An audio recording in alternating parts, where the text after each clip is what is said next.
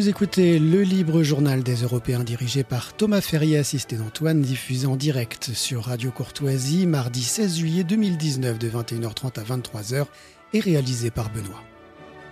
Vous pouvez intervenir au cours de cette émission par courrier électronique à courtoisie.radiocourtoisie.fr. Les Européens parlent aux Européens. Bonsoir, chers amis, auditeurs et auditrices de Radio Courtoisie, pour ce nouveau libre journal. Des Européens, qui est animé par moi-même et qui va être consacré aujourd'hui notamment à aux portraits et figures d'Europe, donc de la renaissance de la civilisation européenne, donc organisée par l'Institut Iliade, qui est une exposition qui va mettre en exergue du 20 au 25 septembre 2019 à la Galerie des Espaces 54, 54 rue Mazarine, Paris 6e, donc l'art des euh, amis, défenseurs, et illustrateurs de l'Institut Iliade, avec un style archéofuturiste cher à Guillaume Fay et en même temps classique comme on l'aime quand on est un défenseur authentique de la civilisation européenne. Donc nous allons donner d'abord parole à notre ami Georges Fétin-Tracol qui nous a fait l'amitié au mois de juillet d'être présent physiquement avec nous pour cette chronique qui était annoncée. Et ensuite nous irons dans le vif du sujet. Georges oui, bonsoir aux auditeurs de Radio Courtoisie qui, exceptionnellement, ne m'écouteront pas par le téléphone. Bonsoir. Il peut paraître étrange qu'un sociologue et économiste de la fin du 19e siècle fasse l'objet d'une chronique. Il y a quelques mois est cependant paru aux éditions du Alpha, sous la signature du pasteur Jean-Pierre Blanchard, un Vilfredo Pareto, génie et visionnaire, 152 pages, 23 euros, préfacé par votre serviteur. En redécouvrant la vie et l'œuvre de Vilfredo Federico Samazo, marquis de Pareto, 1848-1923, on s'aperçoit vite que cet homme correspond à l'Européen savant typique, digne héritier des moines copistes médiévaux, d'Erasme et des encyclopédistes. Né à Paris du comte Raphaël Pareto, réfugié politique favorable à une république italienne unie, et de Marie Métenier, originaire du Bourbonnais, il épouse d'abord une Russe, Alexandra Bakounina, avant de vivre avec Jeanne Régis. Sujet du roi d'Italie à partir de 1861, ce bilingue franco-italien occupe la chaire d'économie politique à l'université de Lausanne et réside en Suisse dépité le soir d'une sévère déconvenue électorale à Florence.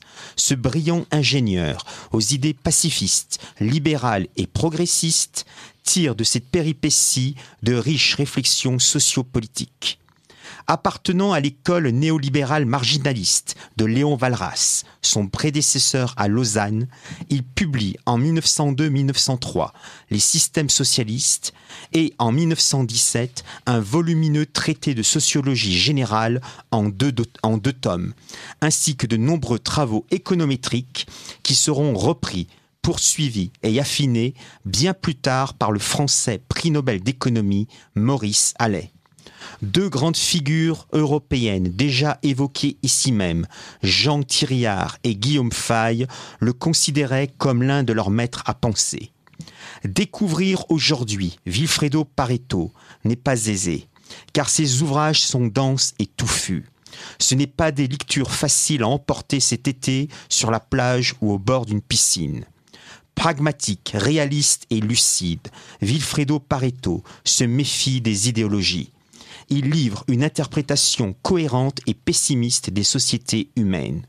Auteur des notions de résidus, les constantes d'ordre psychique qui expriment le facteur socio-historique des émotions, des sentiments et des instincts, et de dérivation, l'ensemble des actions humaines collectives qui déclenchent directement ou non les résidus ou d'autres dérivations, Vilfredo Pareto conçoit une vision circulaire des élites toute structure collective humaine sécrète une hiérarchie, des oligarchies, des minorités exerçant un pouvoir quelconque, politique, économique, culturel, sociologique, social, religieux, etc.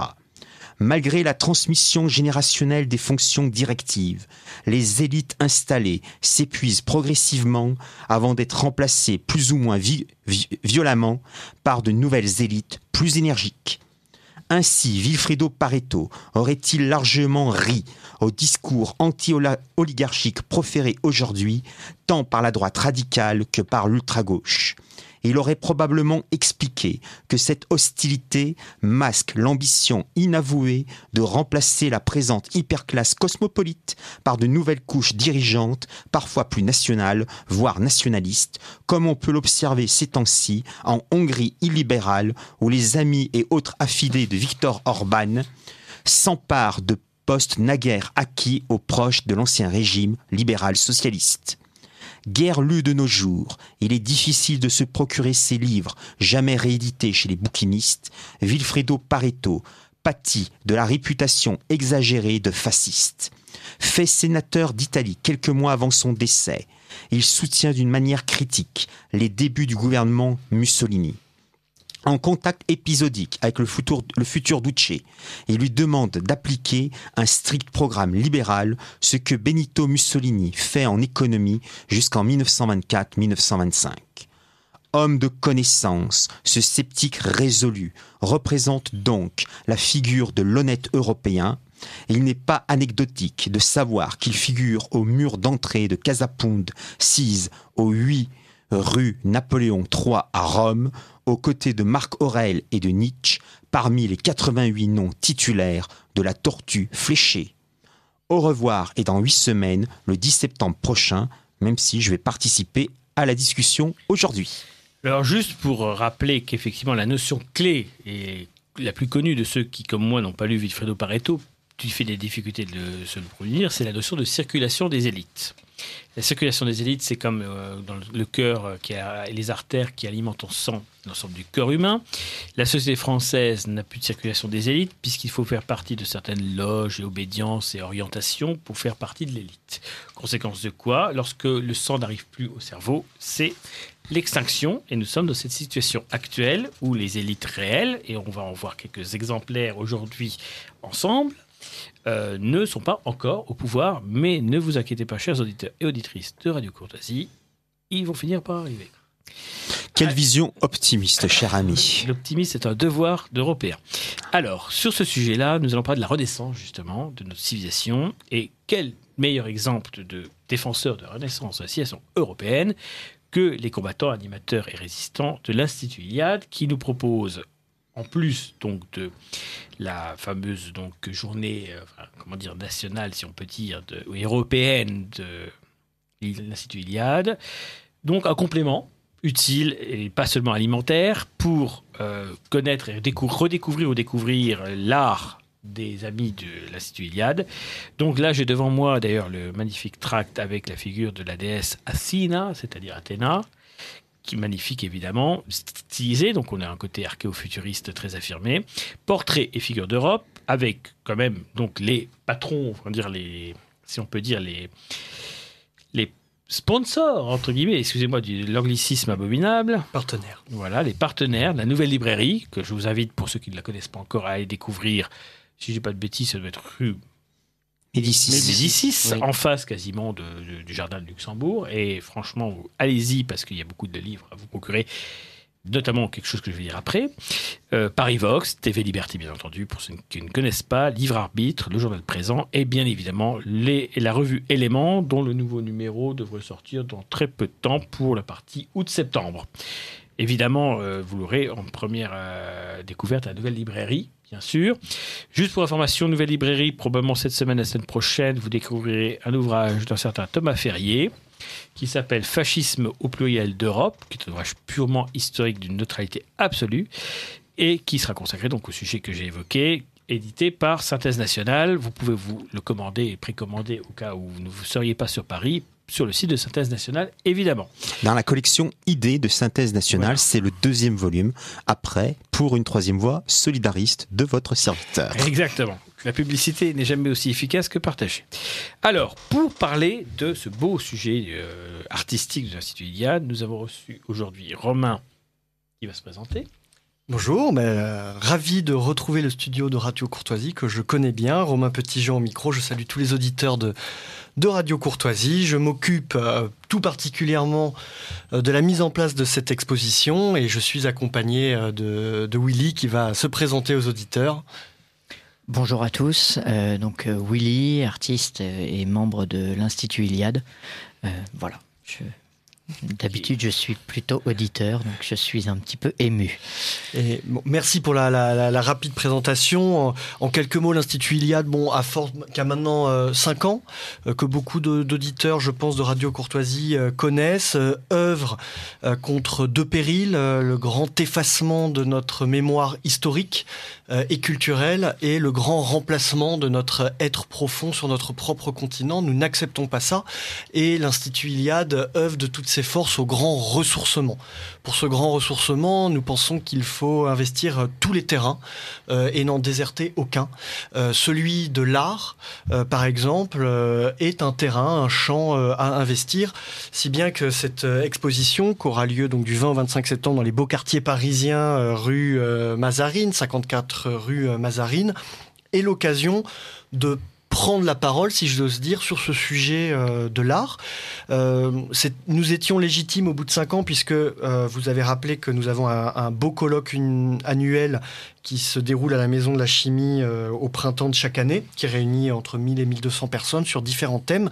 Et en marge de ce colloque, nous avons proposé à différents artistes, amateurs pour la plupart, d'illustrer le thème euh, annuel. Euh, ce à quoi euh, ils se sont prêtés et nous ont livré de, magnifiques œuvres. Nous nous sommes rendus compte que ces artistes finalement augmentaient en qualité et en quantité et qu'il était temps de les exposer. Donc on a une sorte de commissariat d'exposition avec une sélection des œuvres que nous avons retenues. Et alors pourquoi cette exposition? Parce que d'une certaine façon, euh, notre famille de pensée et euh, notre peuple finalement est pris euh, dans une sorte d'étau, c'est-à-dire que le, langage de l'art, le langage narratif de l'art, on a été plus ou moins coupé de ce langage. Pour deux raisons, c'est que cet art est pris finalement dans une sorte de tenaille. D'une part, vous avez ce phénomène très bien décrit par Aude de Kéros de l'art contemporain de l'AC et ce petit jeu entre euh, des artistes imposteurs et euh, des financiers qui jouent la carte de la spéculation euh, en dehors de toute considération, on va dire, esthétique. Le, beau, le juste et le bien ne rentrent pas en compte, seule la spéculation compte, avec beaucoup de, comment dire, de avec l'idée que l'on peut faire de l'art coupé de toute racine euh, et de façon euh, euh, comme si un artiste pouvait créer ex nihilo. et d'autre part, un ministère officiel de la culture, avec un État très puissant en France, qui finalement nous dicte ce qu'il est bien ou pas en matière d'art. Au milieu, eh ben, il y a nous. Il euh, y a euh, le peuple, il y a euh, l'art populaire qu'on n'arrive plus à s'approprier. C'est la démarche, en toute humilité, de l'Institut Iliade que le public et les artistes, évidemment, puissent réapproprier ce discours. Alors nous, nous avons une intuition, c'est que les artistes, finalement, à travers leur, talent technique ou moral ou philosophique, que sais-je, ne font que réinterpréter ce qui relève de la tradition la plus primordiale et la plus profonde. Euh, et euh, si bien qu'on voit tous ces styles, tout ce foisonnement euh, d'œuvres d'art grâce à cela, grâce au doute et au talent des artistes. voilà un petit peu ce qui nous anime pour cette exposition qui réunit une vingtaine d'artistes différents avec euh, tout type de techniques, euh, les arts numériques, la peinture, euh, le, la réalisation de sculptures, de céramique. nous avons même des l'art textile. Je ne sais pas vraiment si on dit comme ça. Je peinture, pas Oui, parfois peinture sur, sur textile. Exactement. Un peu à l'ancienne, grande fresque. Et donc c'est un moyen, euh, bah, d'ailleurs un petit peu comme la démarche de la nouvelle librairie qui s'est qui a réinvesti le quartier latin en disant euh, il n'est pas normal que entre guillemets euh, une espèce de gauche morale et libérale, on va la qualifier comme ça, se croit tout permis au cœur de, Paris. Ce- cette petite exposition dans cette galerie Espace 54 euh, part un petit peu du même principe. Il faut reconquérir les terrains perdus. Mais ce qui est sûr, c'est que la dominante, telle que moi, quand je, suis allé à chaque année à l'Institut Iliade, la dominante artistique que, que je vois, j'appellerais ça, c'est ce que je souhaite d'ailleurs personnellement, le néo-néoclassique. On a une tradition européenne, le classicisme antique, tout simplement, avec le nombre d'or, la Parthénon, le Panthéon. Auguste et ses 80 ans rétablis, euh, le mécénat de l'époque, au sens strict. Et donc le néoclassique, ça a été, par en France notamment, on peut penser bah, tout, le travail qui a pu être fait, y compris sous Napoléon III, parce que malgré tout le haussmannien reste finalement dans la filiation euh, néoclassique. Et le néo- néoclassique aurait dû être l'art européen de 2019. Le problème, c'est que vous le savez, euh, certains événements historiques ont altéré la continuité civilisationnelle de l'Europe. Et donc, nous sommes là, dans une Europe aliénée, au sens littéral du terme, c'est-à-dire remplacée par des populations qui ne sont pas nôtres et remplacée par une civilisation qui n'est pas nôtre. En conséquence de quoi, l'art européen doit retrouver sa place. Et je, mon sentiment est que, à sa modeste, de sa modeste manière, l'Institut Iliade, dans le domaine artistique, va essayer de ramener la flamme traditionnelle qui a été éteinte par qui vous savez. En conséquence de quoi, je trouve qu'effectivement, c'est une démarche essentielle pour qu'un homme européen enraciné ou réenraciné se réveille. Nous ne sommes pas face aujourd'hui à un art dégénéré, nous sommes face à un art déraciné. En conséquence de quoi, le réenracinement, évidemment, est essentiel pour forger demain l'Europe que tous, tout Européen déc- décemment constitué, espère au fond de son cœur. Justement, j'avais une question technique à Willy, une question concrète. D'abord, Willy, dans quel domaine artistique est-ce que vous vous exprimez? Alors justement, moi, je suis illustrateur euh, et également maquettiste. Euh, maquettiste, c'est tout ce qui est montage de magazines et de choses comme ça. Euh, et on va dire que l'Institut Iliade a une force aussi, euh, certes, il y a cette notion classique qui revient parfois dans certaines des, œuvres, mais je dirais il y a aussi une force qui est de réadapter ce classicisme avec nos outils modernes. L'Institut Iliade ne tourne pas le dos à la modernité, au contraire, bien au contraire. Euh, nous avons une chance aujourd'hui, c'est tous les moyens de communication qui existent. Nous avons euh, la possibilité de créer bien plus, à mon avis d'ailleurs, que euh, par le passé. Euh, tout le monde, quelque part, je dirais, peut maintenant laisser libre cours, s'il en a envie, à une forme créatrice. Euh, et l'Institut Iliade est là aussi pour dire n'hésitez pas, allez-y. Ce que vous faites, c'est pas parce que euh, c'est pas en adéquation avec ce qui se vend dans les galeries, euh, c'est pas parce que euh, ça ne rentre pas sur le marché dit de l'art, je dis bien dit, euh, que ça ne vaut pas le coup. Au contraire, faites-le. Il y a, y a des gens que ça va toucher. Et, et on s'en rend compte tous les ans, c'est-à-dire que tous les ans, nous avons de nouveaux artistes qui viennent, qui proposent des visuels, qui proposent des illustrations, qui proposent des choses. Et on se rend compte que ça touche le public. Ça touche euh, les gens au plus profond. Ils, ne, ils ne se posent pas la question de savoir, justement, comme dans l'art moderne, oh là là, mon Dieu, mais que veut dire cette œuvre? Et donc il faut lire le pamphlet de 15 pages pour essayer de comprendre. Non, ils regardent et ils aiment. Ou ils n'aiment pas. Et on a le droit. Et justement, l'Institut Iliade met bien ça en avant. Il n'y a pas de filtre. Euh, certes, nous allons choisir certaines œuvres, mais euh, sur les, euh, je crois, 60 œuvres qu'on a à l'heure actuelle, depuis 3 ou 4 ans que nous exposons, il va falloir faire un choix, lié au fait que la galerie n'est pas immense. Mais quand on vient à l'Institut Iliade chaque année, nous ne faisons pas de tri. Et nous exposons tout le monde. Et donc, eh bien, il y en a vraiment, on va dire, pour tous les goûts. C'est voilà, c'est aussi simple que ça. Et c'est, je pense, notre force, euh, et je pense que c'est sincèrement ce qui, euh, ce qui sous-tend tout le travail qu'il y a derrière. C'est-à-dire euh, cette capacité de faire confiance à celui qui observe à celui qui regarde. Alors, je déteste ce terme, mais certains diraient le client. Ben non, nous, on ne prend pas les gens pour des clients, on les prend pour des humains. Euh, et donc, ils ont le droit d'avoir des sentiments. Et quand ils observent euh, un tableau ou quand ils observent un poster, qu'ils le trouvent beau, c'est juste, c'est leur droit le plus strict. C'est voilà, c'est un peu comme ça qu'on fonctionne. C'est une question qui est intéressante, mais ça me suscite une question dans mon esprit. Moi, je ne crois pas à l'art neutre. Je ne crois pas que, euh, comment dire, on soit des êtres simplement sensibles. Je pense que, et ce que j'apprécie dans les tableaux et les images et les cartes postales, puisqu'il y a des versions multiples euh, en tant que poster, cartes postales et autres que vous pouvez acheter à l'Institut Iliade, je suppose que vous les vendrez aussi dans le cadre de cette exposition. Euh, on envoie un message. Mais ce message, comment dire, c'est celui d'un homme européen réveillé. Donc c'est pas neutre, c'est pas simplement j'aime ou j'aime pas. D'abord, personnellement, après c'est mon choix, mais je n'ai pas trouvé d'œuvre qui me révulse concrètement. Et, je pense simplement que ce sont des œuvres. Il y a, a l'idée, comment dire, que l'art est neutre. Moi, non, je ne crois pas. Je sais très bien, je vais faire une petite provocation, mais je suis désolé de le dire, mais l'art d'un certain Arnaud Brecker est beau. Et tant pis si ça blesse certaines âmes, euh, etc.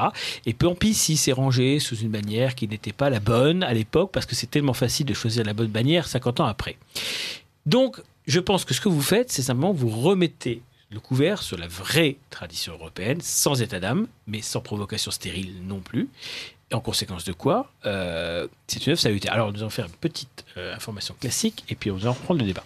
Donc vous êtes sur Radio Courtoisie, au Libre Journal des Européens, émission dirigée par Thomas Ferrier.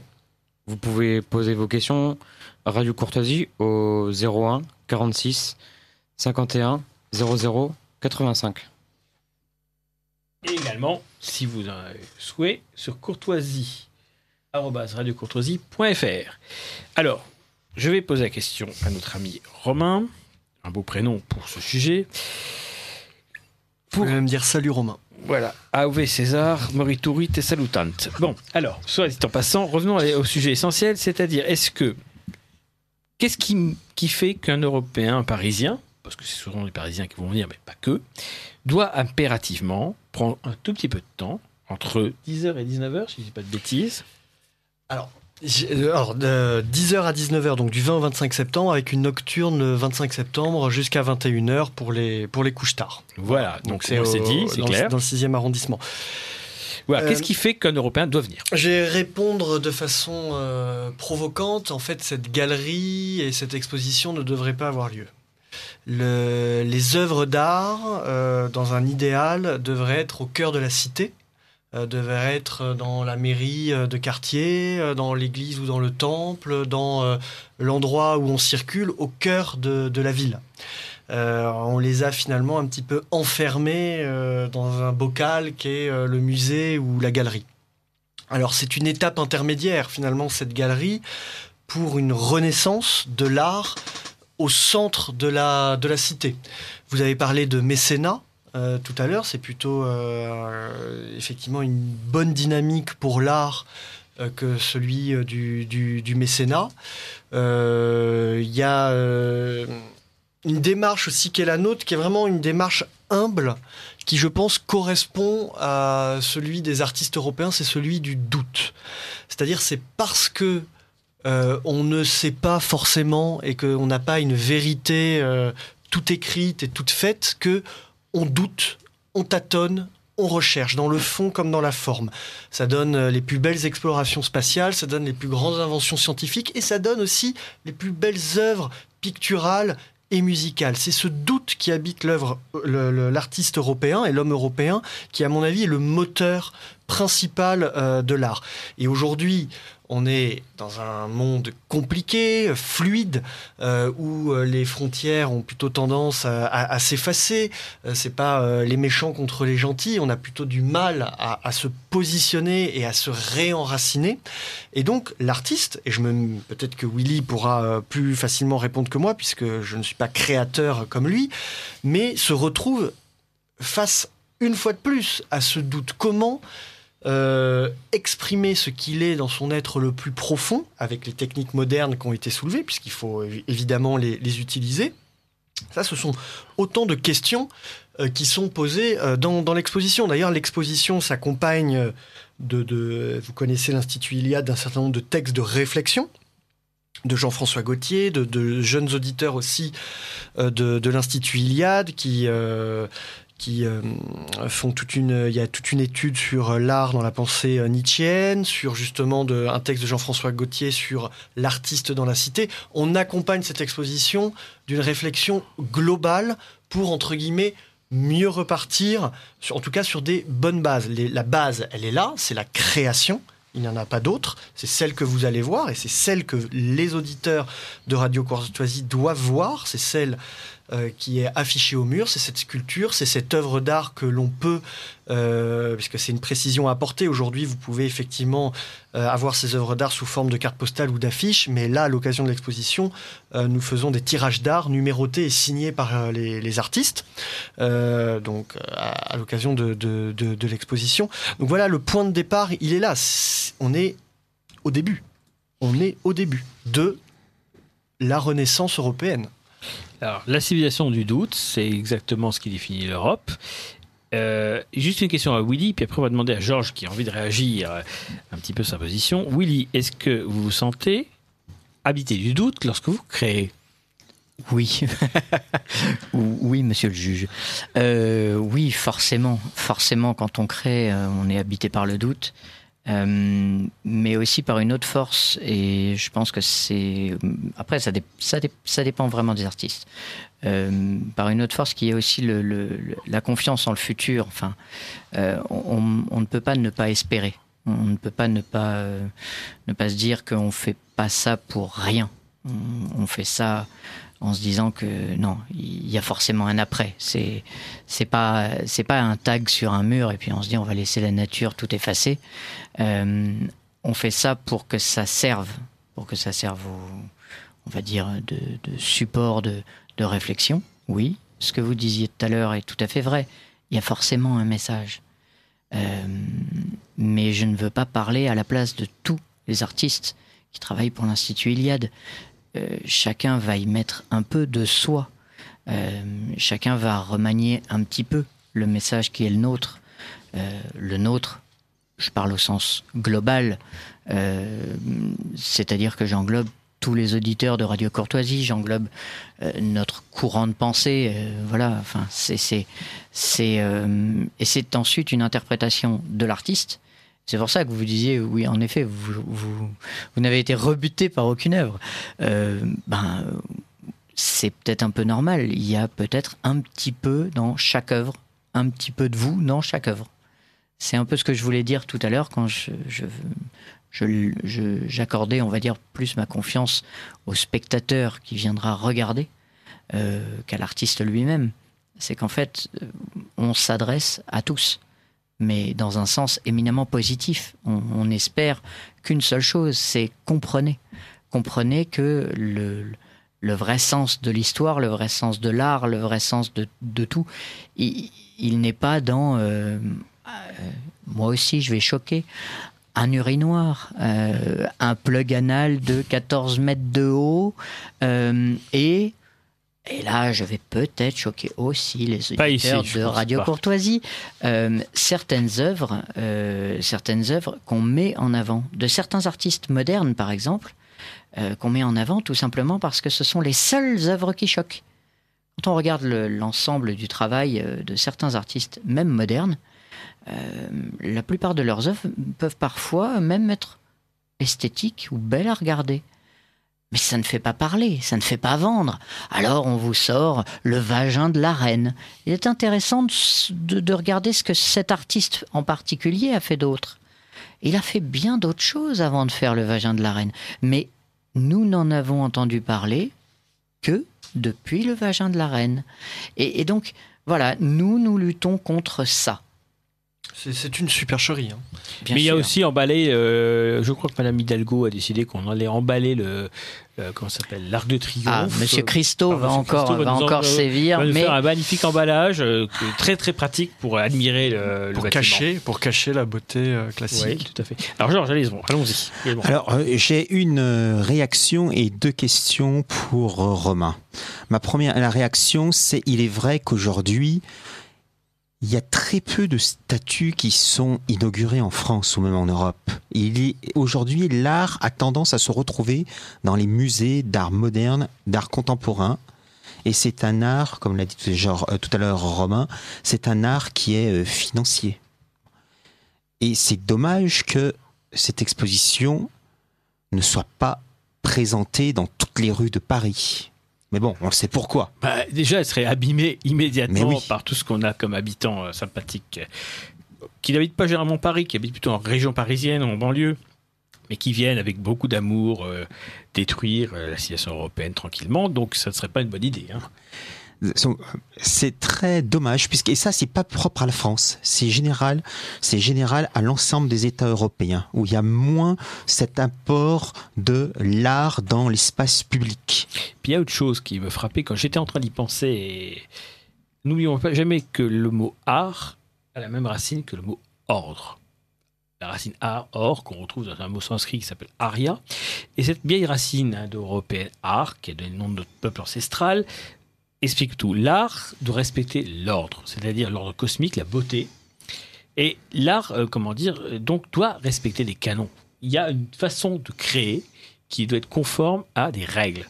La règle n'interdit pas l'enthousiasme, c'est-à-dire la pénétration du Dieu en soi, l'inspiration finalement divine que l'artiste a en lui qui lui permet de créer, mais n'oublions jamais qu'on doit créer dans l'ordre. Et aujourd'hui, nous sommes dans le désordre, c'est-à-dire qu'en fait, c'est la créativité absolue sans limite, donc sans ordre, donc sans beauté, qui est valorisée au détriment de la rationalité, de, voilà, du nombre d'or, par exemple, pour sur le Parthénon. C'est c'est un phénomène qu'on retrouve dans l'art, mais dans tous les domaines. Donc l'art n'échappe pas euh, À la société voilà, à la contemporaine, société contemporaine.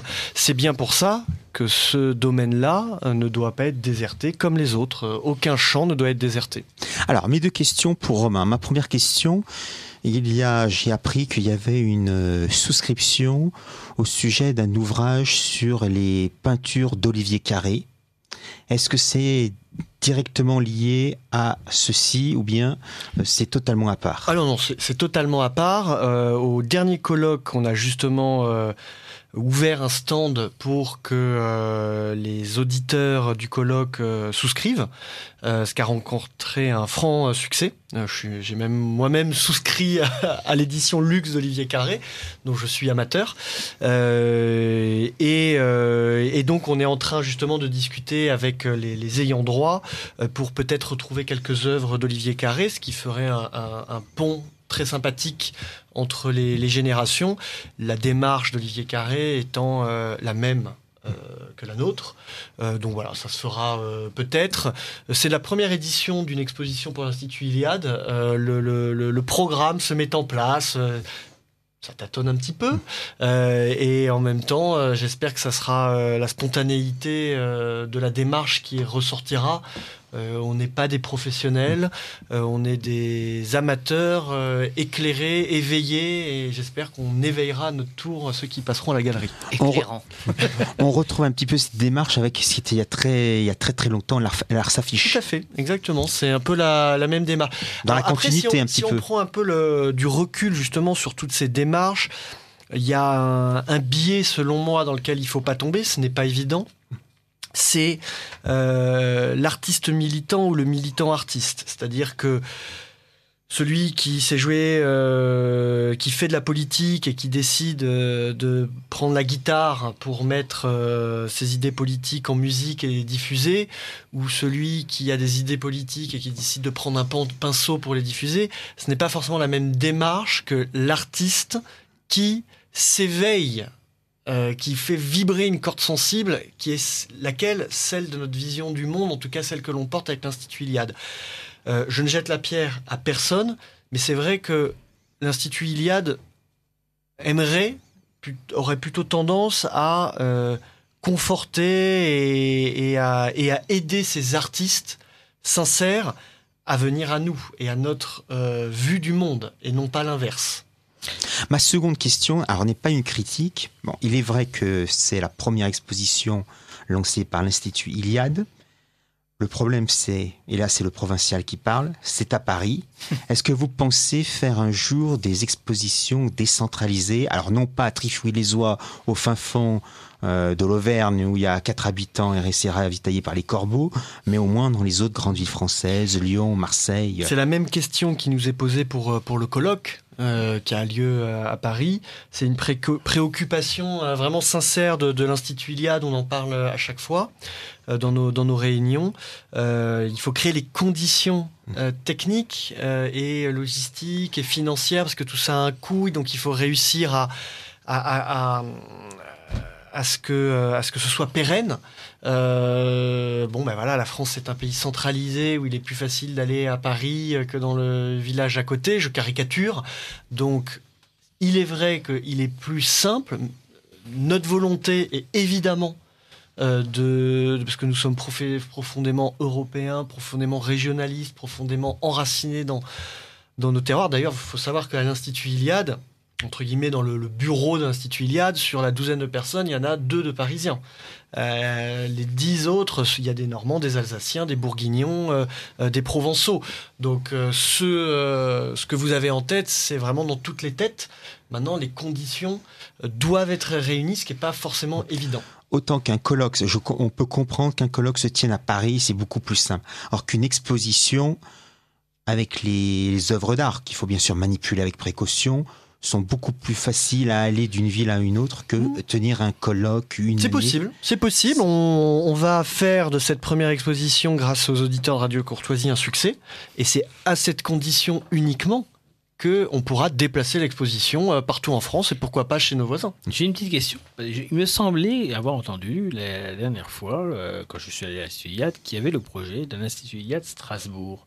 Est-ce que ça a pu avancer ou est-ce qu'on est toujours pour l'instant euh, dans la, projection alors, il n'y a pas d'institut Iliade Strasbourg. Euh, il y a un institut Iliade euh, qui euh, intervient et qui prend la parole un petit peu partout en France. nos formations ont lieu à Paris et se décentralisent régulièrement dans, dans, les provinces françaises. nos cadres comme nos orateurs viennent de partout en France et, comme vous le savez souvent, d'Europe. Voilà. Il n'y a pas de, de, projet structurel euh, particulier. en tant que tel, mais il n'y avait pas d'idée de faire une sorte d'équivalent strasbourgeois. Pas encore pour l'instant. Il y a un institut euh, Iliade français et européen, donc euh, on peut considérer que l'Alsace est bien englobée là-dedans. D'accord. Alors, ça, ce que, je voulais dire un petit peu, parce que évidemment, on va parler d'autres sujets par la suite européens. Donc, déjà, bah, j'invite les auditeurs et auditrices de, de Radio Courtoisie, évidemment, quand ils le peuvent, à aller à cette donc, euh, belle exposition qui va avoir lieu du 20 au 25 septembre 2019. Je répète, donc c'est la galerie Espace 54, 54 rue Mazarine dans le 6e arrondissement de Paris. Donc, je rassure nos auditeurs, le 6e arrondissement de Paris est encore à peu près fréquentable à des heures normales. Voilà, donc vous ne risquez pas normalement votre vie, malgré le fait que ça soit à Paris. Voilà, ça c'est dit. L'Institut Iliade a apporté, je trouve, énormément à la métapolitique, puisque c'est le terme quand même, même s'il n'est pas employé aujourd'hui, qui anime totalement ces, dirigeants, ces animateurs, ces bénévoles, beaucoup de bénévoles d'ailleurs surtout. Tous les champs doivent être investis, même celui de la, de la politique électorale. Mais euh, nous avons une conviction, c'est que le, pouvoir et les changements euh, se font quand celui qui maîtrise le langage, les symboles et les tabous change. Et donc toute notre action, dans tous les champs à investir, c'est celui-là, c'est de, de pouvoir maîtriser les symboles, les tabous et le langage qui aujourd'hui sont largement dans les mains de, nos ennemis. Ce sont des piliers très solides euh, qu'on peut euh, chacun à notre façon euh, grignoter. Et pour grignoter ces piliers dans les mains de l'ennemi, le champ électoral est euh, une possibilité. Euh, il y en a, il y en a pas plein d'autres. Moi, personnellement, j'ai toujours considéré que la politique commençait réellement quand les élections s'arrêtaient. parce que euh, à ce moment-là, on se retrouve dans sa rue avec ses voisins, avec le quotidien. Donc, ça ne je ne veux pas rejeter totalement les aspirations électorales. Une fois de plus, c'est un, c'est un, Un espace. un espace à oui. investir parmi d'autres, mais euh, ce n'est pas une fin en soi.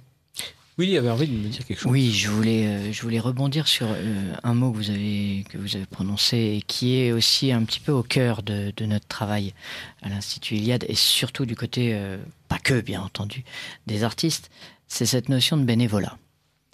Et je tiens aussi à insister là-dessus. On peut parfois voir l'artiste avec un grand A euh, se poser plein de questions, tout ça, et puis quand même finalement accepter quand même un gros chèque euh, et se rendre compte que après tout, bah, pisser du haut d'un balcon en chantant éventuellement euh, l'hymne européen, c'est bah ça fait vendre. Eh ben nous non. Voilà, on part du principe que euh, y a un message à faire passer. Ok, on le fait passer. On est là pour un combat, oui, un combat artistique. Et ce combat, on n'en attend pas de rétribution, euh, bah oui, monétaire. Donc, on travaille bénévolement. Euh, les artistes offrent leurs œuvres à l'Institut Iliade. Et, et quelque part, notre, notre plus belle récompense, bah, c'est euh, c'est quand les gens viennent nous voir euh, en nous disant simplement ouais, j'ai- apprécié telle œuvre, euh, bah, euh, ah, c'est vous qui l'avez fait, et puis là on peut commencer à discuter. Euh, c'est c'est- c'est ça, qui est- c'est ça qui est intéressant. Alors, juste pour dire, on ne chante pas l'hymne européen en Pardon. pissant. On chante l'hymne européen en allemand, sur des mots de Schiller, musique de Ludwig van Beethoven. Hein, voilà. Oui, Donc on le chante avec la main sur le cœur, le drapeau européen dans l'âme, et en pensant à la grande Europe de demain, de l'Islande à la Russie. Ça c'est dit. Romain. Euh, non, mais je remercie euh, Willy euh, qui, avec beaucoup de sincérité, rappelle effectivement ce qui, ce qui fait l'âme euh, de ce collectif. Et c'est le mot que je voulais rajouter à celui de bénévolat, c'est vraiment le, le côté collectif. Tous les artistes jouent le jeu. Et on peut aussi signaler qu'un certain nombre d'œuvres qui seront exposées, notamment un certain nombre d'œuvres que les auditeurs du colloque Iliade à la Maison de la Chimie connaissent, ce sont les grandes tentures qui sont à cours et jardin de, de la Seine. Ça, c'est un long travail euh, collectif puisque c'est euh, une dizaine de personnes, euh, parce que c'est des, des grandes tentures qui font 6 mètres de haut. Et donc, on, les retrouve, on va les retrouver euh, dans l'exposition euh, sous, sous d'autres formes, ces tentures. Et là, on est dans le pur travail euh, collectif, euh, dans la joie. Euh, ça se fait euh, à la campagne euh, et, et, chacun met la, la, la, main à la pâte. Euh, C'est quelque chose d'assez singulier pour être euh, signalé. On n'est pas justement, et Willy, tu as commencé sur euh, la caricature de cet artiste euh, maudit et isolé. Euh, je pense que l'art, ce n'est pas ça. Euh, l'art, c'est celui qui arrive à, s'inscrire dans la cité comme une œuvre collective. Alors évidemment, il y a du talent, il y a des aristocrates de l'art qui vont euh, parler au nom du peuple et, et on va tenter, et d'ailleurs quand on fait une exposition, on sélectionne les œuvres. Euh, je veux dire, la sélection, euh, elle n'est pas, c'est pas un gros mot, c'est même une très bonne chose, euh, puisque certains ont plus de talent pour faire vibrer euh, cette corde sensible, qui, est vraiment en, nous tous. Et, et donc cette exposition, c'est c'est ce moment où les plus talentueux vont pouvoir engager le dialogue sur des sujets. C'est vrai qu'il y a beaucoup de sujets figuratifs dans l'exposition, euh, plus que abstraits, qui euh, est moins, on va dire, la, la, la camelote de, de l'Institut Iliade. Euh, c'est plus long à expliquer, c'est surtout ça. C'est ce dialogue que l'on veut euh, instituer lors de l'exposition. C'est que les sujets qui sont traités euh, puissent parler euh, autant à la personne qui sera dans l'exposition qu'à ses enfants, qu'il aura envie et la fierté euh, de euh, l'installer dans son salon, dans la chambre de ses gamins, euh, parce qu'on sait la force des images, on sait la force de l'évocation des mythes que l'on retrouve à travers le traitement moderne d'une figure classique comme la Minerve qui est sur l'affiche, euh, le euh, traitement euh, très euh, panthéon que tu peux faire Willy dans tes dans, tes œuvres, euh, ça, ça parle. Ça parle, c'est une force évocatrice, c'est puissante. cette œuvre me parle à moi et j'ai l'impression d'en être directement euh, pas un acteur mais destinataire parce que on évoque mes mythes. Alors, ce qui est vrai, c'est quand même qu'on n'oublie pas, malgré tout, et on va conclure sur cet aspect, parce que je veux qu'on parle un petit peu aussi de, de, toutes les autres actualités européennes, et elles sont nombreuses, c'est l'idée aussi que une œuvre peut être une commande. N'oublions jamais que pendant très longtemps, les œuvres étaient commandées par des dirigeants ou même des privés qui avaient l'argent pour cela.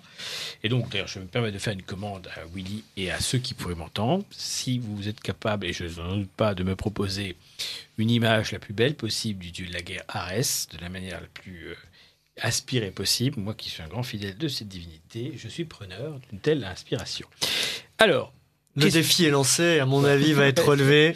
voilà. N'oubliez pas quand même Et Thomas sera obligé de sortir le carnet de chèques. Ah non, ça, non. Ah, ça, il, a bien parlé, il a bien parlé de, hein. de, on est là sur, de rétribuer. On est là sur le combat européen, donc c'est pour envoyer un message à nos ennemis avec une belle figure du de la guerre. Je rappelle quand même que son visage doit être impérativement, et ça c'est une commande, soit la version d'Ares Alcamen, soit la version d'Ares Copas, mais dans tous les cas de figure de rester dans cet esprit-là, malgré, avec toute liberté évidemment esthétique derrière.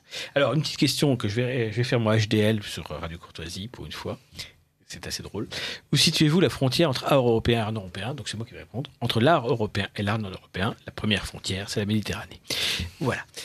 Alors, nous allons parler de l'Europe et de l'actualité. J'avais envie de vous envoyer un sujet très délicat à tous nos amis. Chacun pourra prendre la position là-dessus. Est-ce que vous pensez que une intervention américaine en Iran serait une bonne ou une mauvaise chose et quoi faire?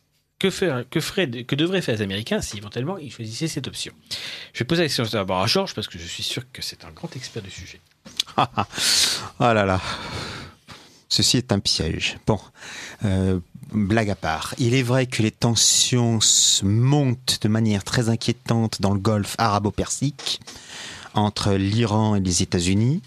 il y a quelques jours de cela, au large de Gibraltar, les commandos marines britanniques ont arraisonné un pétrolier iranien qui devait apporter du pétrole dans un port syrien contrôlé par le gouvernement légal du président Bachar el-Assad.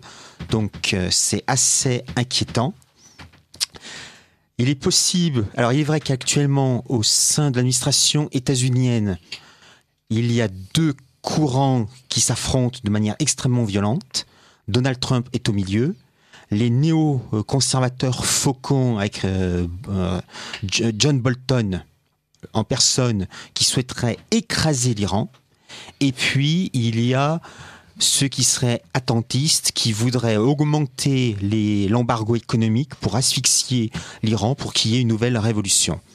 Alors, va-t-il y avoir une guerre entre les États-Unis et l'Iran? Si jamais les États-Unis attaquent l'Iran, il faut bien savoir que l'Iran, ce n'est pas l'Afghanistan, ce n'est pas l'Irak. On a vu déjà qu'en Afghanistan et en Irak, les États-Unis ont perdu pas mal de plumes. Avec l'Iran, pays beaucoup plus grand que la France, 1 200 000 km, avec près de 100 millions d'habitants, ça risque d'être extrêmement difficile, sans compter qu'il faut prendre en compte l'armée iranienne, mais aussi les Pasdaran, c'est-à-dire l'armée des gardiens de la révolution qui est sous les ordres directs du guide suprême de la République islamique d'Iran, et puis aussi les Bassidji, qui sont les miliciens qui ont une habitude euh, à la guérilla. Donc ça risque d'être extrêmement difficile pour les États-Unis, en sachant que si les États-Unis attaquent, donc là on est en train de faire une hypothèse, il y aura sûrement Israël, puisqu'il faut bien savoir qu'en Israël il y a des élections législatives anticipées en septembre prochain, et actuellement l'actuel Premier ministre israélien Benjamin Netanyahu essaye de verser de l'huile sur le feu à des fins de politique intérieure. Il y aura aussi une intervention du côté des États-Unis de l'Arabie saoudite, puisqu'à l'heure actuelle, Arabie saoudite et Iran sont en conflit indirect au Yémen, puisque l'Arabie saoudite et les Émirats arabes unis, je fais simple, soutiennent le gouvernement d'illégal du gouvernement euh, yéménite contre la révolte houtiste, les houtistes étant, pour faire simple, des chiites zaïdites et qui sont soutenus par l'Iran. Mais si l'Iran a les moyens de riposter, quelles seraient les réactions de la Russie de la Chine, de la Turquie et du Qatar. Car depuis 18 mois, le Qatar subit un embargo économique, aérien, un blocus de la part des Émirats arabes unis et de l'Arabie saoudite, puisque le gouvernement euh, saoudien a même l'intention de creuser un canal pour faire du Qatar une île. Ça, c'est son projet à la frontière, puisqu'à l'heure actuelle, la seule frontière terrestre du Qatar, c'est avec l'Arabie saoudite. Et le gouvernement saoudien voudrait que le Qatar devienne une véritable île pour pouvoir l'asphyxier. Le gros problème, c'est que l'embargo économique a échoué, puisque les Iraniens et aussi la Turquie du président Erdogan sont intervenus pour soutenir le gouvernement qatarien. Donc c'est extrêmement compliqué, et si jamais les États-Unis apportent la torche dans la poudrière, ça peut avoir des répercussions mondiales. Alors, au moins, D'autant que le hein. pétrole, étant une euh, valeur stratégique euh, actuelle, ça serait un prix euh, d'essence en France à 10, 15, 20 euros. Oui, donc concrètement, ce qui est clair, c'est que si les Américains interviennent, ce sera, ça aura des conséquences évidemment énormes, considérables. Il n'est pas dit que ça soit le cas, même si le lobby industriel, militaro-industriel américain a toujours avidité d'une guerre quelque part sur la planète. Le problème aussi, c'est que simplement, si, comme moi, on est sur une ligne où on voudrait quand même que le régime actuel iranien, qui est quand même un régime de bout de sang et de excréments, on va dire, euh, s'effondre. Moi, en tout cas, c'est ma conviction. Je pense que la pire façon d'agir, c'est d'intervenir de l'étranger. Parce que je pense que les Iraniens en ont ras le bol de ce régime actuel. Ils sont les premiers à vouloir s'en débarrasser. Seulement, ils sont patriotes aussi, comme tout un, tout un chacun. S'ils sont attaqués par une puissance qui est quand même avec un modèle sociétal qui n'est pas forcément d'ailleurs le nôtre, euh, les, les Iraniens vont faire bloc. Euh, Le Shah d'Iran, d'ailleurs, enfin le futur Shah d'Iran, peut-être, je me mouille un peu, ou en tout cas le fils du dernier Shah d'Iran, Reza Pahlavi, a d'ailleurs invité les Américains à beaucoup de mesures en disant attention ne pas faire n'importe quoi. Moi, je pense que les Iraniens, il faut leur les séduire, il faut leur montrer ce qu'ils ont à perdre avec ce régime actuel et pas ce qu'ils ont à gagner de le perdre. En termes clairs, aujourd'hui, l'Iran a beaucoup de choses qu'elle pourrait avoir. La bombe nucléaire, de toute façon, le Shah d'Iran a failli l'avoir. Donc l'argument de dire on veut pas que les Iraniens aient la bombe nucléaire est un argument faux. Moi je pense qu'il faudrait mieux dire oui, les Iraniens ont légitimement le droit à l'arme nucléaire, mais pas avec ce régime. Et ça change toute la donne. C'est dire aux gens vous avez des droits et vous êtes légitime dans vos revendications. C'est le régime actuel qui vous, qui, qui est votre ennemi que nous on ne veut pas défendre. Ça change toute la donne. Le drame d'aujourd'hui, c'est qu'on ne sait pas dire ce discours. Pourquoi? Parce que les Américains n'ont pas de mémoire, ils n'ont pas de culture, ils ne savent lire des cartes de manière géographique, mais sans avoir l'âme derrière. Et donc, ils ne peuvent pas lutter contre un, un régime totalitaire, qui est l'islamisme actuel iranien, avec les armes qui sont les leurs. Je ne partagerai pas euh, votre point de vue sur le gouvernement iranien, mais bon, ça serait un autre débat. Ce qui est très intéressant, c'est qu'à l'heure actuelle, le Pakistan, qui est beaucoup plus instable que l'Iran, possède l'arme nucléaire. C'est un régime ignoble. Et il n'y a aucune réaction de la part des États-Unis, parce que le Pakistan est un allié des États-Unis. En sachant aussi que le Pakistan a bénéficié de l'aide des Chinois et de la Corée du Nord. Et les Américains ont fait un pacte avec un autre régime ignoble, puisqu'il y a deux régimes ignobles dans la région bien pire que l'Iran, qui sont le Pakistan, mais l'Arabie Saoudite. Alliés depuis Roosevelt des années euh, 1943, 1945. 45, mais peut-être même déjà avant, une alliance ignoble, où les Américains ont pris le relais des Britanniques, évidemment, puisque les Britanniques ayant euh, les Allemands au basque, ils ont été obligés de... de- de- Churchill l'a dit, nous avons besoin des Américains et nous savons que nous allons globalement être, être leurs vassaux. Je, Alors- je, je suis pas très à l'aise avec votre vocabulaire, Thomas. Euh, Allez-y. ignoble, non. Les, les pays ont des intérêts. euh, ils ont une souveraineté, ils la défendent. D'ailleurs, vous l'avez, c'est un petit peu euh, paradoxal. Vous dites bien, les Iraniens, les Perses vont défendre comme un bloc leur, patrie parce qu'ils sont patriotiques, quel que soit le régime. Il ne s'agit pas de, de, de qualifier avec des mots démoniaques euh, les, ceux qui sont en face de nous. Les pays et les nations et les peuples ont des intérêts. Et à mon avis, le meilleur moyen d'analyser, c'est nous. Quel est notre intérêt? C'est-à-dire euh, votre question du début. Du point de vue européen. Du point de vue européen, vous avez tout à fait raison. S'il y a quelque chose qui doit se passer, c'est, parce que je crois profondément à la souveraineté des peuples, euh, que les Iraniens, que les Perses puissent se relever de ce, de ce régime euh, malfaisant ou comment on pourrait trouver un petit peu moins Inadapté au peuple. inadapté, voilà. Je suis pas d'accord. Mais ça serait autre chose. mais c'est, à mon avis euh, utiliser tout à fait la rhétorique des Américains messianiques euh, que euh, de dire c'est les méchants euh, is- islamistes. Mmh. Non, c'est une parenthèse historique dure pour euh, les Perses dans cette région euh, du monde. Les intérêts des Américains, on parle de pétrole, c'est surtout avoir un nouveau marché pour euh, vendre leur camelote hollywoodienne. Vous avez, euh, Georges, précisé que c'était un pays de combien de millions d'habitants? Environ une centaine de millions d'habitants. Centaines de millions de nouveaux clients pour la camelote hollywoodienne. Euh, je- pas, pas, pas, pas anciens. euh, ils sont aussi anciens clients. Il faut savoir une chose, c'est que un des sports préférés des Iraniens reste le basketball. Oui. Euh, on a tendance à l'oublier. Je, je, je fais un une petite parenthèse. Une émission a été il y a de ça, je pense, 5-7 ans, quelque chose comme ça à la télé. On la retrouve facilement sur YouTube, euh, montrant les pérégrinations d'un- journaliste se baladant en Iran euh, et découvrant l'Iran de l'intérieur, découvrant les communautés juives vivant en Iran en totale sécurité. Euh, les Noirs américains basketteurs échangés pour deux saisons entre les États-Unis et l'Iran pour disputer des matchs en Iran. Euh, objectivement, je pense que le problème iranien est bien plus complexe qu'on ne veut nous le montrer. Euh, je ne crois pas à l'intervention américaine pour deux raisons. Euh, un, je pense que c'est peut-être une tentation de certains, de l'État profond comme on l'appelle, mais il faut quand même regarder aussi économiquement où en est l'Amérique actuellement. Est-ce que l'Amérique a besoin d'une guerre? Sincèrement, est-ce que actuellement l'Amérique a vraiment besoin de se prouver qu'elle n'est pas en train de nous écraser, nous, Européens?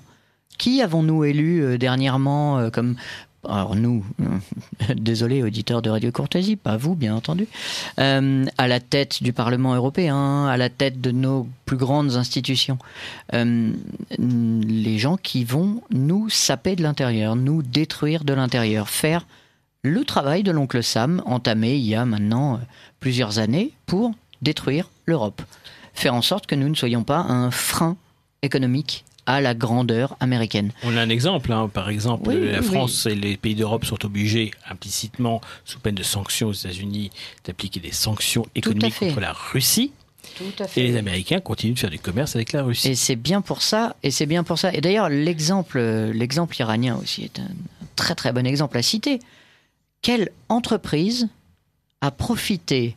La première fois, c'était, je crois, il y a 12 ans, du Peugeot retrait de son- Peugeot, bien sûr. de Peugeot de l'Iran. Quelle entreprise a limite Les dindons de la farce. hein. nu qu'à euh, changer le nom sur les machines pour construire des véhicules pour l'Iran? C'est c'est une entreprise américaine. Oui. Alors alors euh, faut faut enfin voilà je je, je m'enflamme peut-être un petit peu en disant euh, non il n'y aura pas de guerre on sait que les Américains sont capables de faire la guerre parfois pour rien Euh, mais je ne pense pas qu'à l'heure actuelle honnêtement ce soit dans leurs intérêts économiques. Et plus qu'ailleurs dans le monde, c'est l'économie qui drive l'Amérique. Et à sa tête, il y a un patron d'entreprise. Alors, certes, pas les plus brillants, enfin, le mec a réussi. Euh, Aux je États-Unis, pense- c'est suffisant. Ouais, je, je pense pas que ce soit vraiment dans leurs intérêts à l'heure actuelle. Et un isolationniste qui est isolationniste depuis les années 1980. Hmm. Puisque je rappelle que Donald Trump avait essayé d'être candidat aux primaires républicaines de 1987 contre le vice-président George Bush, le père de W. George Bush, le père de DBU. Alors, concrètement, à part, euh, je vais faire une petite publicité. J'en profite parce qu'on m'a demandé de le faire et c'est un ami qui le, le demande, donc je le fais. J'invite les amis de l'Iran historique, ancestral, indo-européen, traditionnel et impérial à se rendre le samedi 27 juillet 2019 de 16h à 19h à la mairie du 16e arrondissement, 71 avenue Henri Martin, pour le mémorial des rois de l'ami Chapour qui organise donc une euh, cérémonie ou on va dire une commémoration en l'honneur du dernier chat d'Iran, évidemment, et de l'ensemble de tous les chats d'Iran historiques, notamment Cyrus le Grand, disciple de la philosophie de Zarathustra, fondateur de l'Empire perse. Pour un anti-imperium écolo-féministe et laïque. Je pense qu'elle a un petit trait d'humour très très cocasse qui se glissait dans cela. Donc autant allez- allez-y si ça vous fait plaisir. C'est un ami qui organise. Ça fait des années qu'il voudrait que je vienne, mais c'est toujours un week-end, donc c'est mal barré. Mais voilà. Alors sur l'Iran, pour conclure un peu ma position personnelle, je rassure euh, Georges, ma position est tyrannophile et pas iranophobe, c'est-à-dire que les Américains tapent sur tout le monde, de toute façon ils n'en ont rien à battre de quelle culture et, sur quelle culture ils vont envoyer des bombes. Moi je pense que au contraire, le peuple iranien a toute légitimité à renouer avec sa longue mémoire, ce que fait d'ailleurs l'Institut Iliad pour l'homme européen, ce qui veut dire le ressourcement avec le zoroastrisme. De plus en plus de jeunes étudiants en secret se convertissent en Iran à la foi de Zarathustra, évidemment discrètement. Et il est temps que le peuple iranien réel se soulève contre ce régime étranger, avec un certain Khomeini qui est né au Pakistan, si je dis pas de bêtises, donc qui est à peu près aussi iranien que moi, je suis turco-mongol. Ça, c'est dit. Alors, on va parler de sujet d'Europe. Oui, c'est un autre euh, sujet parce voilà. que Voilà, nos- nos- ça, c'est sujet à contestation ce que vous mais venez de normal, dire. je me mouille, et c'est normal. Donc vous êtes sur Radio Courtoisie, au Libre Journal des Européens, émission dirigée par Thomas Ferrier. Vous pouvez poser vos questions à Radio Courtoisie au 01 46 51 00 85 ou par courriel à courtoisie@radiocourtoisie.fr. Et je vous invite à le faire pour encore la, la prochaine demi-heure. Alors, on a parlé de l'Iran et chacun a pris position et c'est très bien ainsi. Alors justement, euh, on parlait de... Willy a introduit la question de nos chers nouveaux potentiels dirigeants de l'Union européenne. Donc, je rappelle un petit peu l'équation de, de l'affaire. Il y a donc un président européen qui s'appelle euh, Charles Michel, je ne dis pas de bêtises, qui est donc un Oui. Belge. Président du Conseil européen. Le président européen, ce qu'ils appellent président européen, ou qui Président du Conseil voilà, européen, c'est le terme officiel. Voilà. Et le président du Conseil européen, donc lui, on peut rien faire contre, puisque de toute façon, c'est les chefs d'État et de gouvernement qui, par copinage compliqué, ont recasé un de leurs amis, puisque Ancien Premier ministre belge en fonction. récemment. récemment, qui est le fils de euh, d'un ministre des Affaires étrangères des années 1990, qui s'appelait Louis Michel, Ah oui. qui était démocrate chrétien laïque wallon, puisque les démocrates chrétiens sont devenus des laïcs, on les appelle le mouvement humaniste en Wallonie. C'est une caricature de, de franc-mac euh, wallon. Oui, on peut résumer un petit peu les choses. C'est nos frères la gratouille version belge ou version française ex- exportée en Belgique éventuellement. Alors, effectivement, alors lui, on peut rien faire contre. C'est les chefs d'État et de gouvernement qui sont souverains pour décider du clampin qui va avoir le, Pour deux ans et demi. Voilà, bon, ils ont eu Donald Tusk, parce que Donald Tusk allait se faire virer dans les élections euh, législatives polonaises, donc il fallait recaser un pote, euh, comme Juncker devait se faire recaser pour, être remplacé par notre bon ami euh, Xavier Bettel. hein. Je suis ironique, mais je le connaissais quand euh, je faisais partie de Tarot à 18 ans à Nancy avec lui. Donc je faisais des parties avec le Premier ministre actuel de Belgique. Non, de Luxembourg, pardon, excusez-moi. Oui. Euh, oui, donc voilà, bon là on peut rien faire contre. On peut rien faire contre le porte-parole de des Affaires étrangères qui est en clampin. Là, c'est- je sais plus, c'est un. C'est Joseph Borrell, qui est l'actuel, qui est l'ancien ministre des Affaires es- étrangères du gouvernement socialiste espagnol à l'époque de Zapatero, Voilà. qui a été ministre des Affaires étrangères quand euh, euh, Sanchez est arrivé au pouvoir grâce au vote de défiance constructif il y a une dizaine de mois de cela, et qui a été nommé chef de liste en Espagne pour le Parti socialiste. Et comme les socialistes ont remporté les élections européennes, Macron et Merkel ont trouvé très intéressant de le nommer haut représentant à la politique étrangère et à la sécurité commune de l'Union européenne. Alors ne vous inquiétez pas, il fera comme Catherine Ashton, que vous connaissez pas, c'est la preuve, Britannique qui avait été en charge, et comme Madame Mogherini, c'est-à-dire il va planter des chrysanthèmes. Alors Mogherini était quand même un tout petit peu plus efficace que Ashton, il faut le reconnaître. On part de très Et loin. puis aussi, oui, on, on part ex- extrêmement loin. Ashton avait fait quelques, avait avancé de quelques millimètres. Mogherini, qui aussi euh, physiquement était beaucoup plus appréciable que Ashton, C'est important. ça, Ça joue, hein Ça, ça joue bien sûr auprès des diplomates. Attendez, ce sont des diplomates, il faut. euh, Eh bien, elle a avancé la cause européenne non plus de quelques millimètres, mais de quelques centimètres. Oh là, extraordinaire. Quel effort. Alors, évidemment, ça, on peut rien faire contre eux. Il y a aussi le président de- du Parlement européen Alors, qui est un cadeau pour Salvini, puisque c'est un Oui. socialiste italien. C'est Sasso, ancien présentateur italien de la télévision publique italienne, très anti-Salvini, qui est un élu du Parti démocrate, c'est-à-dire l'Alliance socialiste démocrate chrétien de gauche, très anti-salviniste, bien entendu, et lui aussi, il est élu pour deux ans et demi, en sachant que dans deux ans et demi, selon le bon vieux principe du Parlement européen, ça devrait être Manfred Weber de la CDU-CSU Qui devrait prendre le perchoir du Parlement européen. Manfred Weber qui a pris euh, une saucée euh, gratuite euh, des gouvernements puisqu'il devait être le président de la commission et il a pris au nom du Voilà, le c'est-à-dire la tête de liste européenne, mais comme Emmanuel Macron avait proposé des listes trans-européennes ou pan-européennes, environ une quarantaine d'élus euh, européens dans l'ensemble de l'Union européenne, que l'Allemagne et d'autres pays ont refusé. Donc Emmanuel Macron a dit, puis c'est comme ça, il n'y aura pas de tête de liste et on va décider comme avant. Alors, les, trans-européens euh, n'ont pas été invités à la fête de la musique cette année euh, par Emmanuel Macron à l'Élysée. Il y a eu d'autres formes.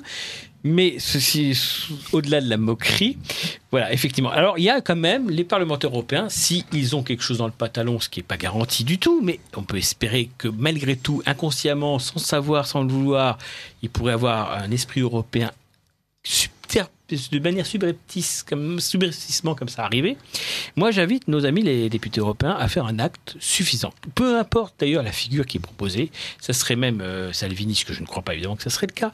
Euh, Madame van der Leyen est donc proposée, et cette fois-ci cette différence, elle est proposée par les chefs d'État et de gouvernement, mais le Parlement européen, depuis je crois le traité de Lisbonne, si pas avant, peut refuser les candidats des gouvernements.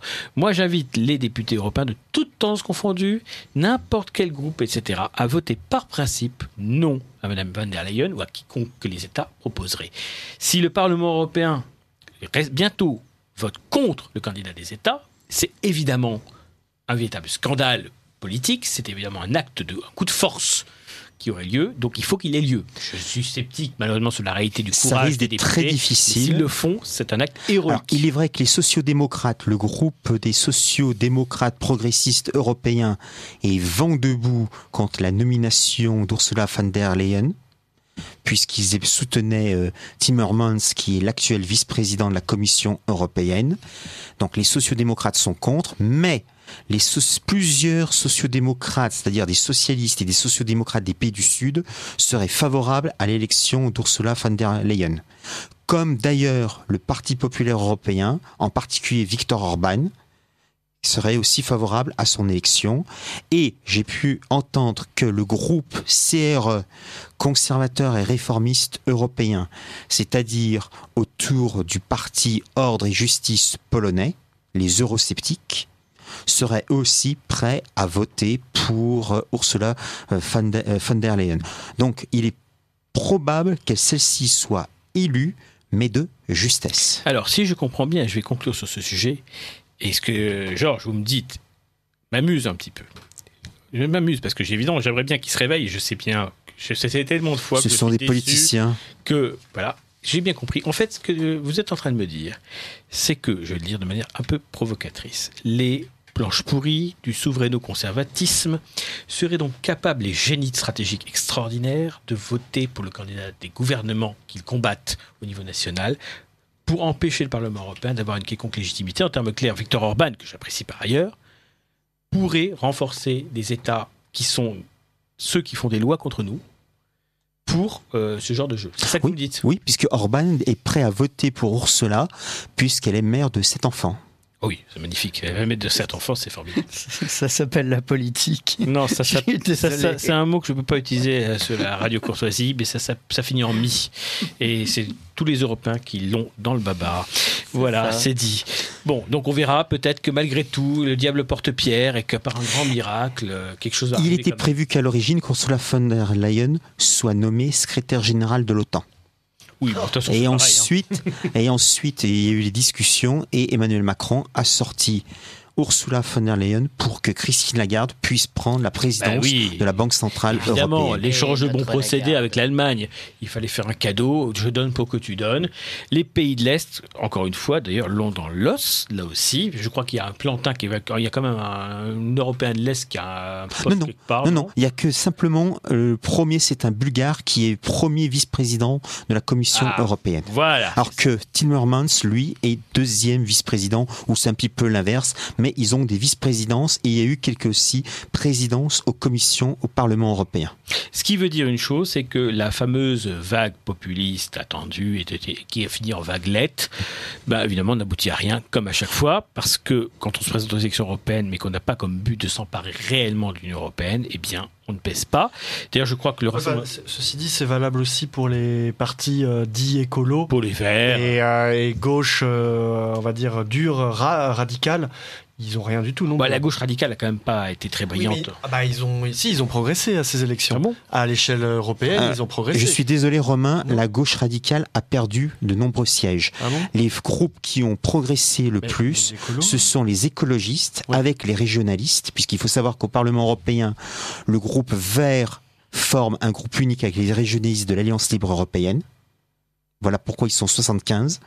Et ce sont les eurosceptiques, les populistes qui ont aussi remporté. Avec deux groupes, puisque maintenant Nigel Farage, de notre cher ami euh, Farage du parti du Brexit, siège aux non-inscrits avec le mouvement 5 étoiles. Donc aujourd'hui, il n'y a que le groupe Identité Démocratie autour du Rassemblement national et de la Lega de Salvini et le fameux CRE, conservateur et réformiste européen, autour des Polonais qui regroupe le mouvement espagnol Vox, le Forum de la liberté de Thierry Baudet. de Thierry Baudet pays- aux Pays-Bas oui. et les Suédois des démocrates de Suède.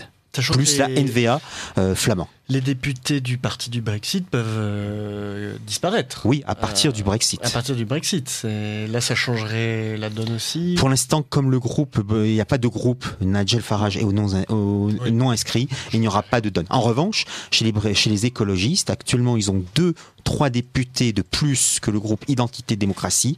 S'il y a le départ des Britanniques, ça risque un petit peu, et le Identité Démocratie pourrait devenir le quatrième groupe en nombre du Parlement européen. D'accord, c'est intéressant à savoir euh, si les- les- le Brexit a lieu, ce que personnellement, moi, je crois qu'il n'aura pas lieu. Mais ça, c'est une position que je défends depuis longtemps. Et je pense que Boris Johnson sera le champ du signe de, du Brexit en réalité, c'est-à-dire qu'en fait, le plus grand, un des plus grands défenseurs du Brexit sera celui qui l'enterrera. Ça, c'est ma conviction. C'est d'ailleurs assez ironique, mais c'est pas étonnant. Alors, Je suis assez d'accord avec vous sur ce point. sur des questions, là on est sur de la politique politicienne, mais voilà. euh, vous espérez quand même, enfin, vous espéreriez ce que je défends là ou pas, que le Parlement s'insurge contre euh, les États ou pas? Euh, je, je ne sais pas. Bah, Je suis un peu sec là. C'est un peu honnête, hein, il, faut, il faut le dire. Je pose la question parce que voilà, c'est. Je sais que quand j'ai posté ça, euh, le nombre de retweets sur Twitter était très limité. Je pense que les grandes révolutions parfois sont silencieuses, donc c'est un peu embêtant, mais c'est comme ça. Non, voilà, moi je pense que le Parlement européen actuel, évidemment, n'est pas du tout ce que je défends, parce la composition du Parlement européen actuel n'amène pas à avoir confiance en lui, et c'est pas le but. Mais parfois, les imbéciles peuvent euh, avoir raison, et donc parfois ils peuvent être utiles. Donc moi j'aime bien que les imbéciles parfois soient utiles. Ils sont tellement souvent inutiles qu'il faudrait bien qu'un jour ça change. Euh, on va parler d'un petit sujet. Euh, J'essaie de trouver un sujet qui m'inspire maintenant. Parce qu'effectivement, les élections européennes. ces élections européennes, tiens, allons-y gaiement, puisqu'en on est en fin de saison. C'est quoi votre bilan euh, en, quelques mots euh, Chacun va faire un tour. Bah, Antoine, là, que, je ne sollicite que pour lire les, choses. Antoine, pour vous, quel est le, bilan de ces élections européennes? Ça a apporté quelque chose ou c'est encore une élection qui a servi à rien, euh, comme à chaque fois? Bah, c'est encore une élection qui a servi à rien.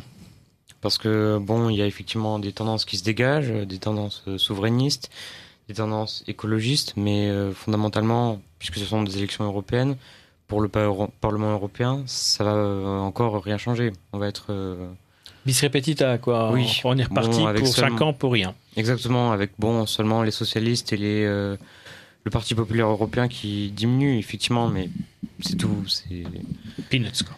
Ah, Excusez-moi, j'aime bien utiliser les mots anglais maintenant. c'est euh, freedom. Voilà. Alors, oui. Euh, moi, je dis pas que ça n'a servi strictement à rien. J'ai quand même, j'ai quand même pris un petit plaisir à voir, euh, à voir la gauche disparaître. Euh, voilà, sous sa forme euh, la plus connue. Donc, euh, donc je considère que déjà rien que pour ça, ça a quand même été un petit plaisir. deuxième petit plaisir, l'explosion de l'UPR républicano, RPRO, enfin on sait plus trop comment ah, ça s'appelle. Les républicains, les républicains. Vous confondez les républicains avec un mouvement politique. Une sorte de secte europhobe avec. Pardon, donc il y avait les républicains qui, qui, qui donc qui ont joyeusement explosé. Mhm. Euh, j'attends de voir. J'attends de voir ce que ça va donner. J'attends de voir si. Euh, depuis des années que, on va dire, j'arpente un petit peu euh, la politique de couloir, où on entend parler tous ces braves gens qui ont des postes, qui sont maires de petites communes, et qui vous disent non mais je suis d'accord avec vous, mais ça fait maintenant quand même trois mandats que je suis maire, je peux pas me mouiller, mais je suis, d'accord avec ce que vous pensez, je pourrais jamais le dire. Euh, on va voir, on va voir ce que ça va donner, on va voir si enfin, après l'éclatement de ce parti qui était quand même une espèce de fourre-tout, euh, à la fois de gens qui profitaient joyeusement de la gamelle, euh, et puis de certains qui se plaçaient, et puis qui piquaient quand même joyeusement les messages des autres. on l'a vécu. Hein on, va voir ce que ça va donner. J'en attends rien, mais je reste spectateur avisé. Euh, après, c'est pareil. Euh, ça nous a montré qu'un type comme Macron était loin d'être d'être con. Un très fin manœuvrier. Euh, quelqu'un quelqu'un dont il faut bien plus se méfier qu'on ne le croit. Euh, quelqu'un qui euh, quelqu'un qui est euh, qui qui est peut-être pas dans la politique telle que on le perçoit depuis très longtemps mais qui est un tacticien depuis bien plus longtemps que certains de nos joyeux hommes politiques et, et qui sait s'entourer et qui sait, euh, malgré tout ce qu'on a dit, oh là là, les rats quittent le navire et tout ça. Euh, non, non, non. Je, je pense que c'est quelqu'un qui sait très bien s'entourer et je pense que c'est les, les, les, nouveaux euh, ce serait intéressant de se pencher d'ailleurs un peu là-dessus. C'est-à-dire les gens qui l'entourent à partir de maintenant. Les gens qui ont par exemple organisé le 14 juillet auquel on a eu droit, 14 juillet, euh, objectivement, ça faisait des années qu'on n'avait pas eu un sans faute pareil. Euh, alors là, chapeau. Euh, il a réussi un tour de force quand même, même pas une petite cascade, même les chevaux se sont tenus à carreau. C'est incroyable. Pas de pluie, pas de pigeons. Exactement, pas de pluie, pas de pigeons, rien du tout. Un truc de dingue, c'est à croire que c'était organisé par des anciens du Kremlin. donc, voilà, j'attends de voir, mais je ne pense pas que ces élections aient été un coup d'épée dans l'eau. Je crois qu'au contraire, euh, ces élections euh, vont, vont, nous amener, je pense, à une clarification politique. Euh, en tout cas en France, peut-être pas ailleurs en Europe, mais en France. maintenant, on sait qu'il n'y a plus de droite. Enfin, sous la forme qu'on a essayé de nous, faire croire que ça c'était la droite, puis les autres c'était l'extrême hard, super hard, super super droite. Euh, et puis euh, et puis il y a plus de gauche. Alors euh, je me demande bien ce que va faire Mélenchon, ça va être très drôle. J'attends de voir aussi. Les victimes collatérales des élections européennes sont quand même très nombreuses. Alors, ce qui est sûr, c'est que les républicains et, le, et les, Tories britanniques, qui ont pris une, une branlée mémorable prévisible avec 37% de participation en Angleterre, c'est pas non plus tellement significatif quand même. Mais ce qui est sûr, c'est que Macron a gagné. Moi, je l'ai dit dans une vidéo d'ailleurs. Macron a gagné. Il aurait même été devant s'il n'y avait pas des gens avec des Hummers qui, euh, ayant honte de la pollution quotidienne qu'ils produisent, avaient voté vert pour se racheter de bonne conduite au moment des élections. Hein, on pense à l'image où on voit Arnold Schwarzenegger à côté d'un gros magnifique Hummer bien polluant photographié Greta. Hein, voilà, donc pour dire clairement les choses. Et voilà, euh, ce qui est sûr, c'est que Macron a gagné, malheureusement. C'est révélateur. C'est peut-être si, malgré tout, une bonne nouvelle, parce que là où croit le péril, comme disait Hölderlin, croit aussi ce qui sauve. Et en conséquence de quoi, évidemment, il faut espérer. Mais effectivement, Macron fait un sans faute. Alors, je vais même taquiner notre bien-aimé président, hein, je, le flatte évidemment, hein, attention.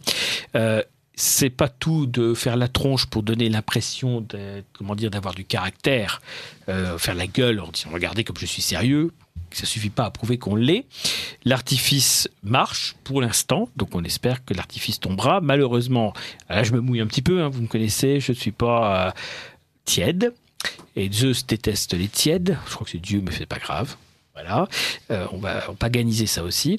Je considère que dans cette affaire, il y a deux ans, nous avons deux ans devant nous, avant 2011, euh, 2011, 2021, pour empêcher, et là je me mouille, donc je vous engage absolument pas, je le précise, pour changer, euh, pour empêcher que Marine Le Pen soit candidate. Comme ça, on empêchera Macron d'être réélu. Ça, c'est dit, et c'est ma conviction personnelle, je me mouille.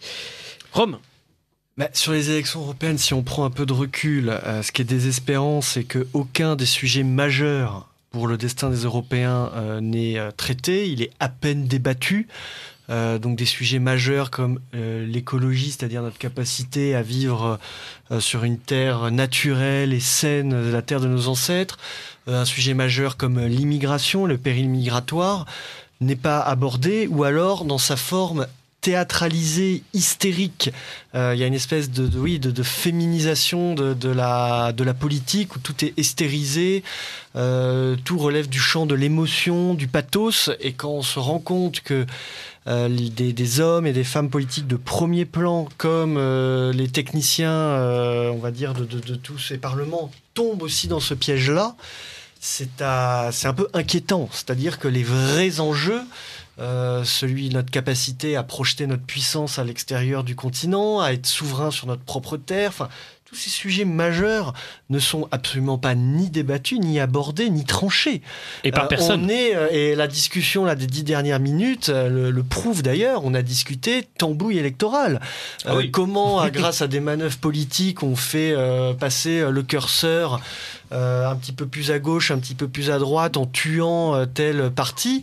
Mais au final, les questions majeures ne sont absolument pas ni débattues ni tranchées. Donc, absolument tout reste à faire. Et pour répondre à votre question, c'est les élections, à mon avis, ne changent rien, euh, dans le sens où les sujets ne sont tout simplement pas euh, traités.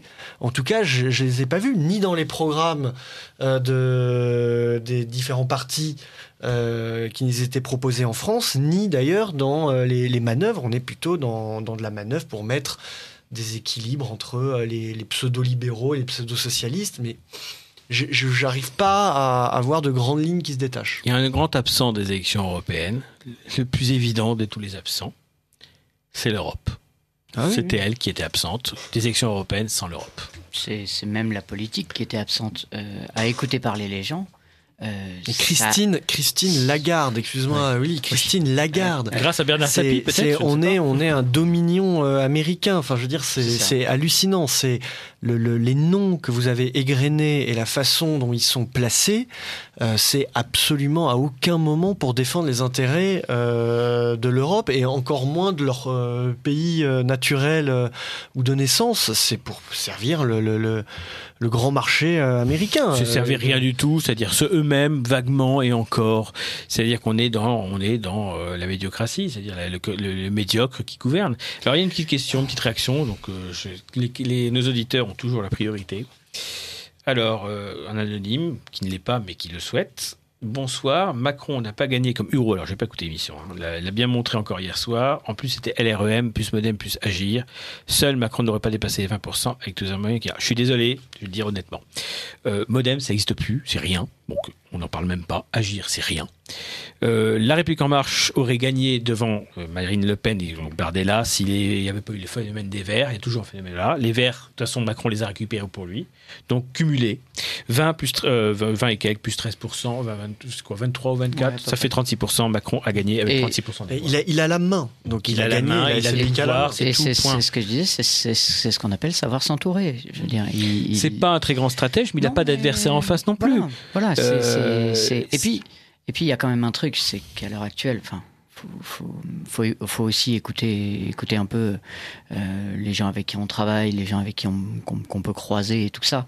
Euh, les, les, je dirais les gens s'en foutent. C'est dramatique, hein.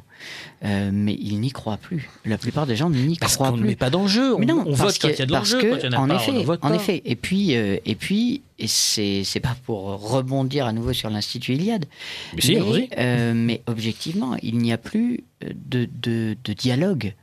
Il n'y a plus de dialogue politique. Il n'y a plus de, il n'y a plus d'échange politique. Il y a, il y a euh, euh, la doctrine. Des. Voilà, la doctrine, la pause, et puis c'est tout. Euh, euh, à l'Institut Iliade, on, on prône justement ce, ça, le- le- l'échange, le, le fait de pouvoir dialoguer. On n'est pas forcément tous de la même ligne pile poil. On, on- on peut, on peut dialoguer, on peut échanger. À l'heure actuelle, les gens n'en ont franchement Ce- cela dit, euh, plus envie. Vous pouvez, moi je n'arrive plus, je n'arrive plus à écouter le moindre discours politique. Et pourtant, moi je m'intéresse à la politique 24 heures sur 24. je ne peux plus écouter un discours, que ce soit Macron, Marine Le Pen, n'importe qui. Je ne peux plus. C'est insupportable. Je ne veux pas de gens qui lisent ce qui est écrit. Je veux des gens. Euh, Jean-Marie Le Pen en pense qu'on veut. Il a arpenté la, la salle. Il lisait pas ses discours. Il, les- vivait, même si peut-être peut-être qu'il les pensait pas. Et d'autres aussi. On a des pantins qui lisent des discours qu'ils n'ont même pas écrits. Et ils mélangent des discours qui sont contradictoires. C'est pathétique. Alors, j'ai envie de donner la parole à notre ami Georges pour la fin, puisqu'on approche de la fin de l'émission. Oh, tout simplement, je suis bien entendu d'accord avec tout ce qui est tout, ce qui a été dit. J'en ai parlé sur Europe Maxima, dont je suis le rédacteur en chef, donc je renvoie les auditeurs de Radio Courtoisie. Pour faire simple, oh, comme c'est la dernière émission avant la rentrée, je vais être un petit peu provocateur. Thomas Ferrier 2022. Oui, je l'ai écrit sur Twitter en rigolant. Bon, pourquoi pas. J'aime bien ce concept, mais les présidentielles. Je m'en doutais un petit peu. Voilà, mais en réalité, je déteste les élections présidentielles, je les déteste de plus en plus. J'aurais voulu que les élections européennes, malgré tout, fassent des surprises. Il y a une surprise, c'est les Verts, mais j'avais pas prévu. On prévoit jamais. C'est assez prévisible puisqu'en général, les aux européennes, les Verts remportent pas mal d'élections, euh, pas mal de succès. 89, c'est la percée avec Antoine Wechter. 99, les chasseurs, qui est une forme d'écologie particulière, ont cinq députés européens. 2009, Cohn-Bendit remporte euh, de pas mal de sièges. Donc en général, les années en neuf pour les Verts, c'est le petit poulet.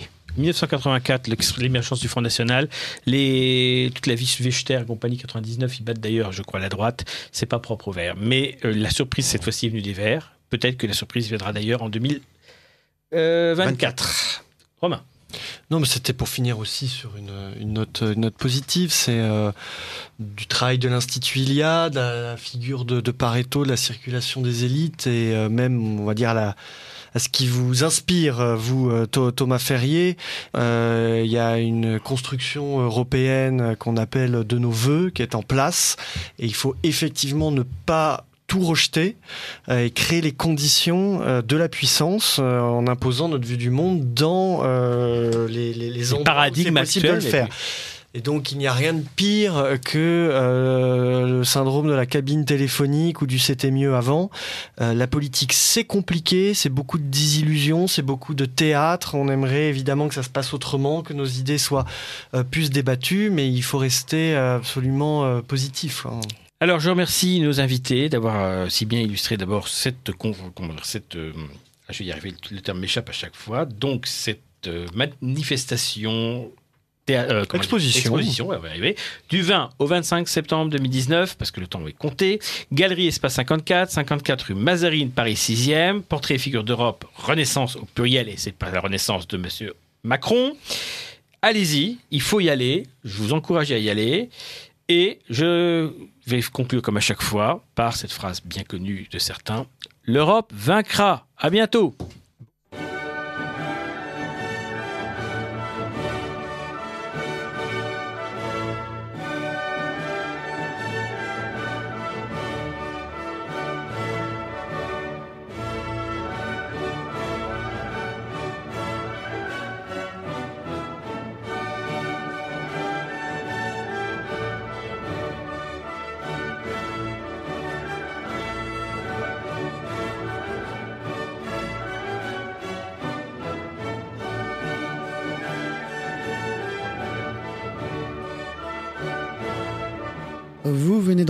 Le libre journal des Européens dirigé par Thomas Ferrier, assisté d'Antoine, diffusé en direct sur Radio Courtoisie mardi 16 juillet 2019 de 21h30 à 23h et réalisé par Benoît.